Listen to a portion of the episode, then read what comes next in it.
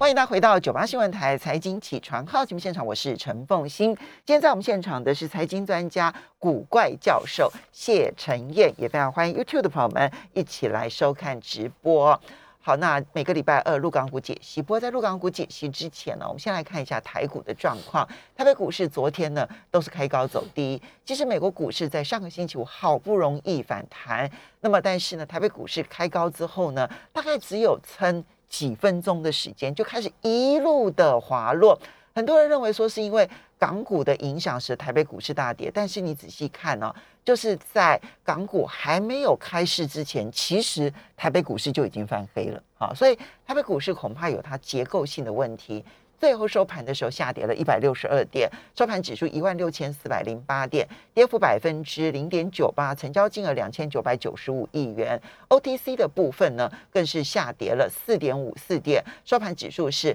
跌破了两百点的关卡，来到一九六点六五点，跌幅百分之二点二六，成交金额六百四十九亿元。那么，嗯，所以在进入入港股之前呢，我们先来看一下台股啊。那么，希很多人都认为说，台北股市在这边到底什么地方可以止跌？因为眼看着今天就要去这个挑战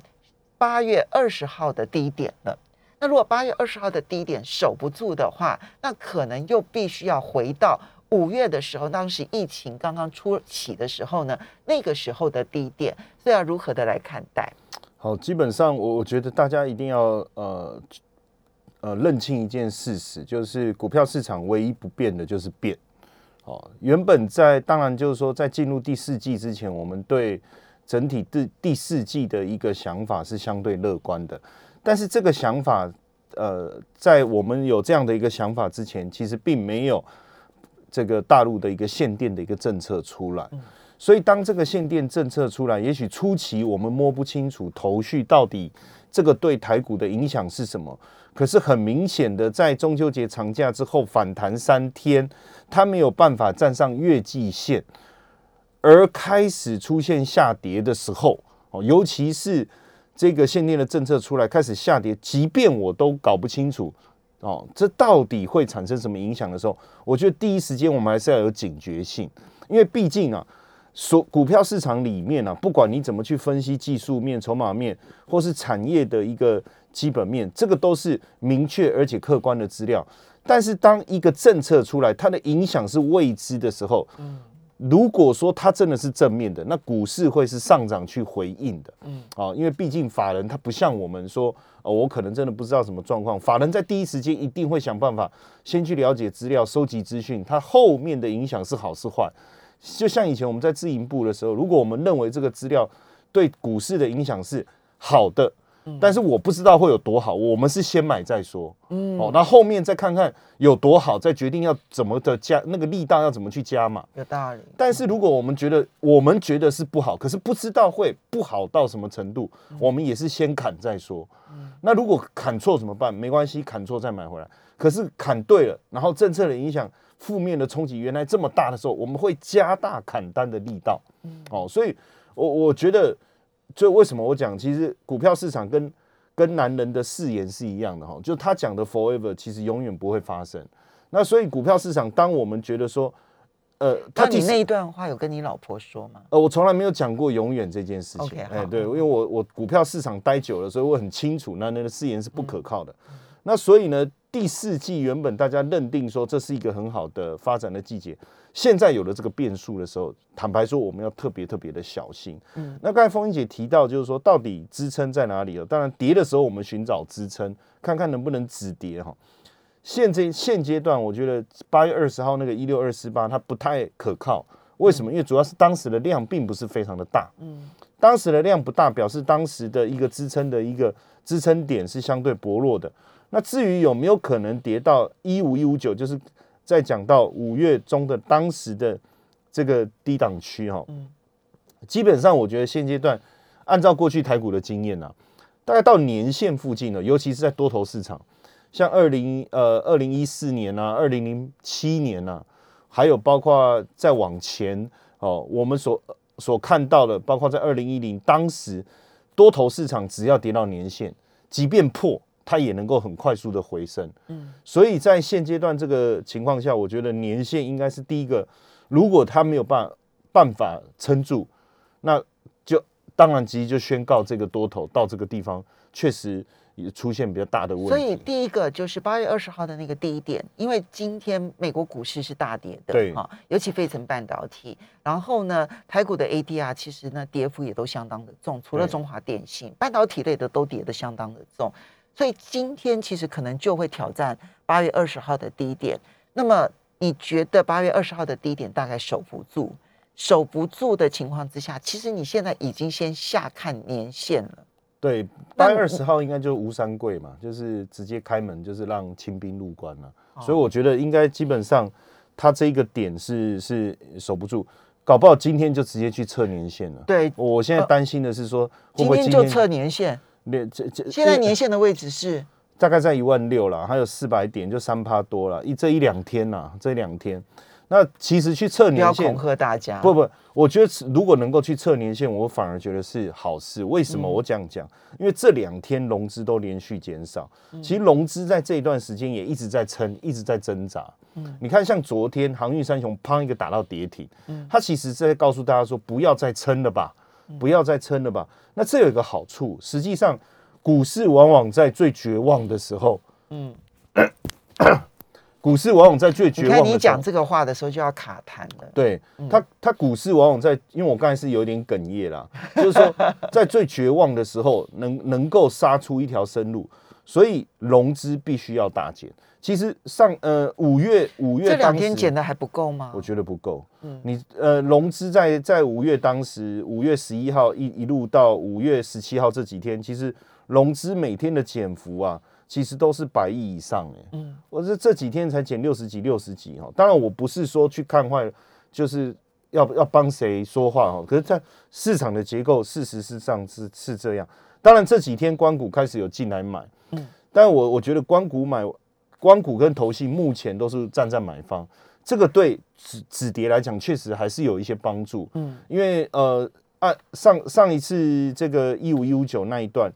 光谷跟这个。这个投信分别都买了八天、九天这样子哈，所以在那个时间段确实有一些止跌的的的这个帮助在啊，但通常也不是他们一出手就止跌，因为毕竟那个他们买进的金额跟市场杀下来的力道的这个量其实还是有很大的落差。嗯，但至少如果呃在这个时间段，他们对于一些大型的全职股，因为看我看这几天关股买的都台积电嘛，嗯，哦中钢啊这些，我觉得有一种打败跑了，就是说。一方面我能够护盘，一方面我也不要产生太大的损失。那未来股市涨放，我可以放长线，我可以赚值利率。那未来长线涨了，我也好脱手。就他们现在做的算盘打的算盘是这样哦。那所以在这个情况下，我觉得大家还是要有心理准备啦。因为股票市场本来就是，它一旦一个对产业比较，因为限电这件事情是对产业比较大的一个利空。嗯，哦，我们不能否认。我们也必须去面对，那在操作上也要特别去注意。你你把你的这个电子股这边的资金尽量把它转移到船产，哦，尤其是这个塑化啦、水泥啊等等哦，因为油价大涨对塑化有利嘛，嗯，水泥调涨对水泥有利嘛，嗯，还有包括纺织，甚至接下来观光族群等等，持盈保泰啦。我觉得，我觉得有时候面对了事情发生了，我们还是要面对啊。好。这个呢是台北股市的部分呢，要注意它的修正幅度可能不会太小，对不对？好，那但是陆港股的部分要怎么来看待啊？上个礼拜，当然我们其实提到了，不管是恒大事件或者是限电危机，它当然也重挫了亚洲，但更重挫了，其实应该是陆港股才对。可是，好，我们这边要提一下，港股修正的幅度很重，但是陆股其实在它的十一长假的前一天。反而是上涨的，究竟要如何解读？基本上哈，呃，现在陆港股，我觉得台股的修正幅度还比陆股的修正幅度，就这个事件造成的修正还比较重。对，那当然我，呃，我我觉得现在这个呃陆港股产生了一个分化的一个现象哈，为什么？因为毕竟啊，就是在恒生指数的部分呢，我们要去了解它的一个结构哈。恒生指数早期是地产比较多。但是慢慢的这几年哦，这这几年哦，很明显的就是他们不断的把这些大型的科技类拉到香港去上市。对，所以在这种情况下，分化的结果呢，会让大会很清楚的是说，香香港的重心似乎就变成是这些大型的科技股，那 A 股的重心当然就是呃还是传统的那些产业啦，不论是呃酒类啦、民生必消费必须啦，或是重工业之类的哈。那深圳的部分大家就要了解，就比较属于一些呃中小型的科技啊、创意创新啊、生技这个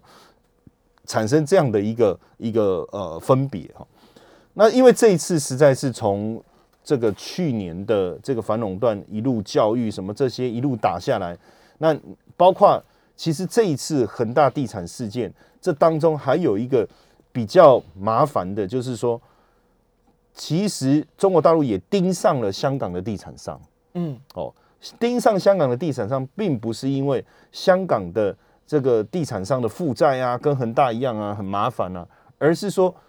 他似乎突然觉得说，哎，你香港的房地产的价格这么高，那我觉得我大陆的房子是拿来住的，不是拿来炒的。可是你香港的房地产这么高的情况下，我们是，我们也要容忍吗？对，香港确实因为房价太高，其实造成社会不稳定，其实是主要的原因。对，那当然在这样的一个压力之下，也导致了香港房地产价格的的下跌。那我刚才一开始就讲了，其实，在恒生指数里面，四大房地产哦，这个恒基啊、新隆基啊、新新世界发展啊、长实这些，它本来就是非常重要的一一一一个部分哦。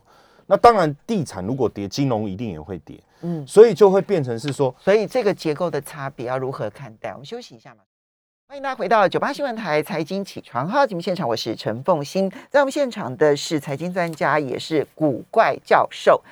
这个是股市的股哈，然后奇怪的怪，大家其实听他讲的时候也知道，他常常冷笑话很怪的谢陈燕啊。好，陈燕，我们刚刚其实提到说，陆港股的分化里头啊，其实呃，肉股的结构里头。包括了能源啦、发电啦，哈，这一些的比重其实占比是相当重的。这或许是它那个在所有的限电风暴当中，它最快止跌，然后甚至于大反弹的原因。但是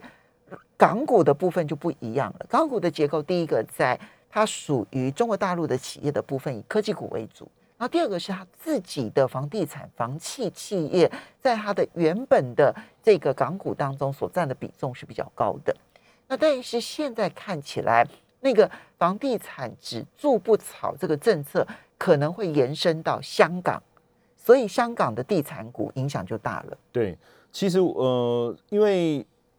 上礼拜五香港是休市嘛，然后这个礼拜其实香港就恢复交易了。那但是 A 股是要休市到礼拜四，所以这几天当然我们就会特别再去观察一下港股的一个状态，因为还是。蛮多的呃企业，因为现在基本上超过五成六成，其实都是跟大陆经营相关的企业在香港挂牌哈，包括为之后这个这个巨星传奇哦，也要到香香香港港交所去挂牌申请 IPO，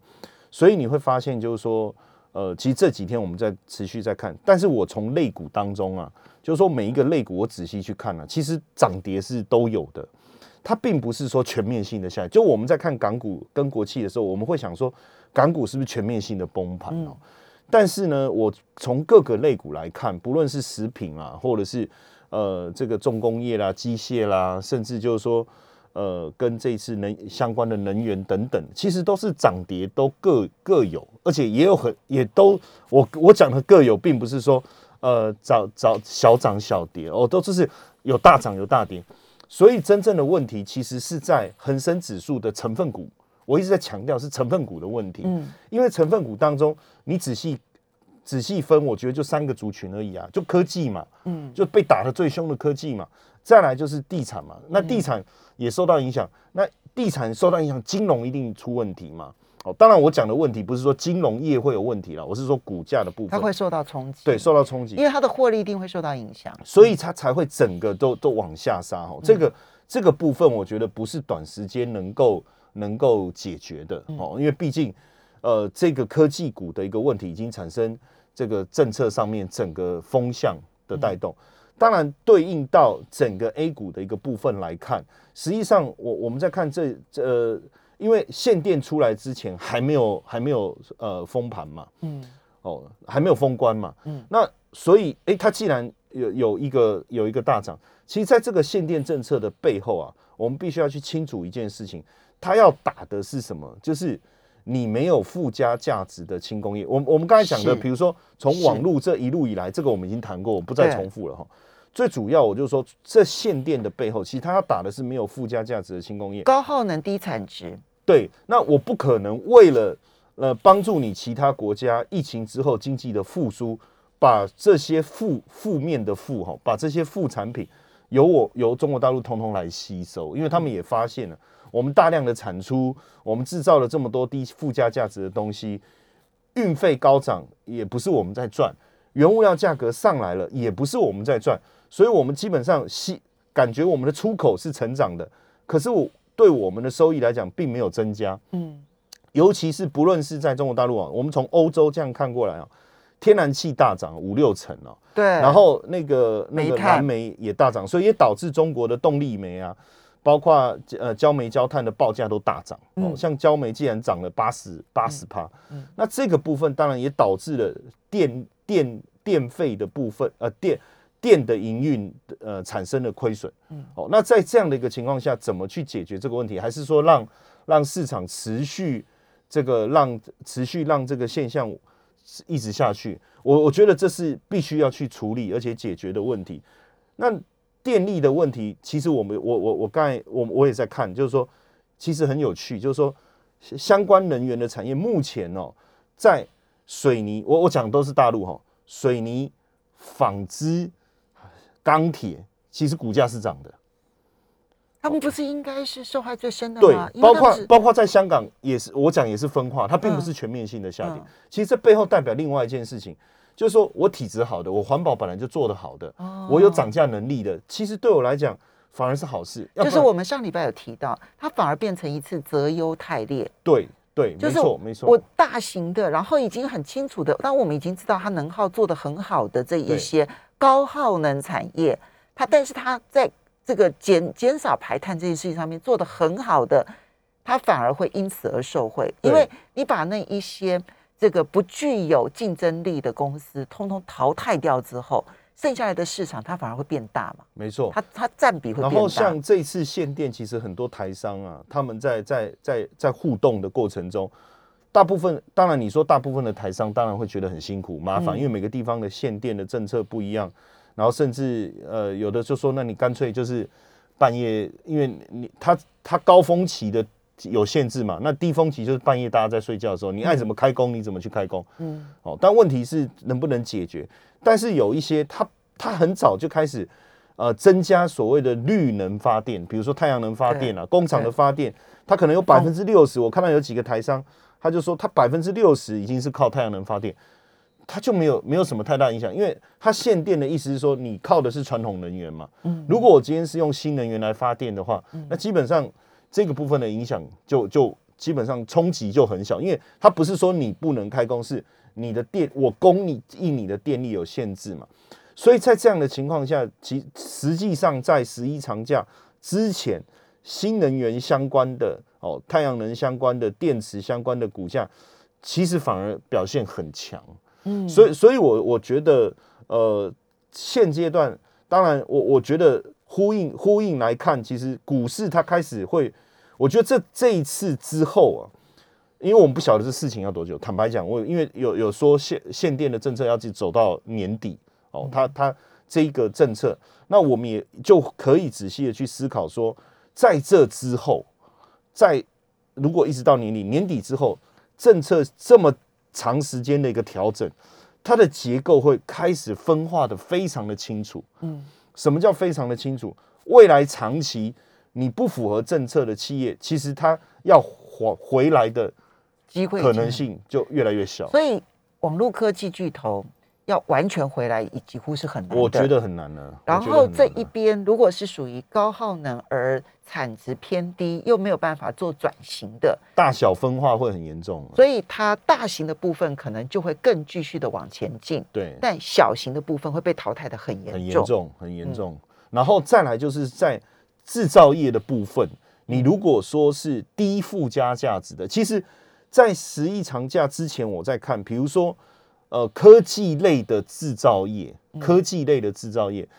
其实它所产生的附加价值是比较高的。比的，较高的，所以股价其实并没有受到什么影响，没有受到什么影响。所以这部分不用担心。不，我觉得不用太过担心，而且、嗯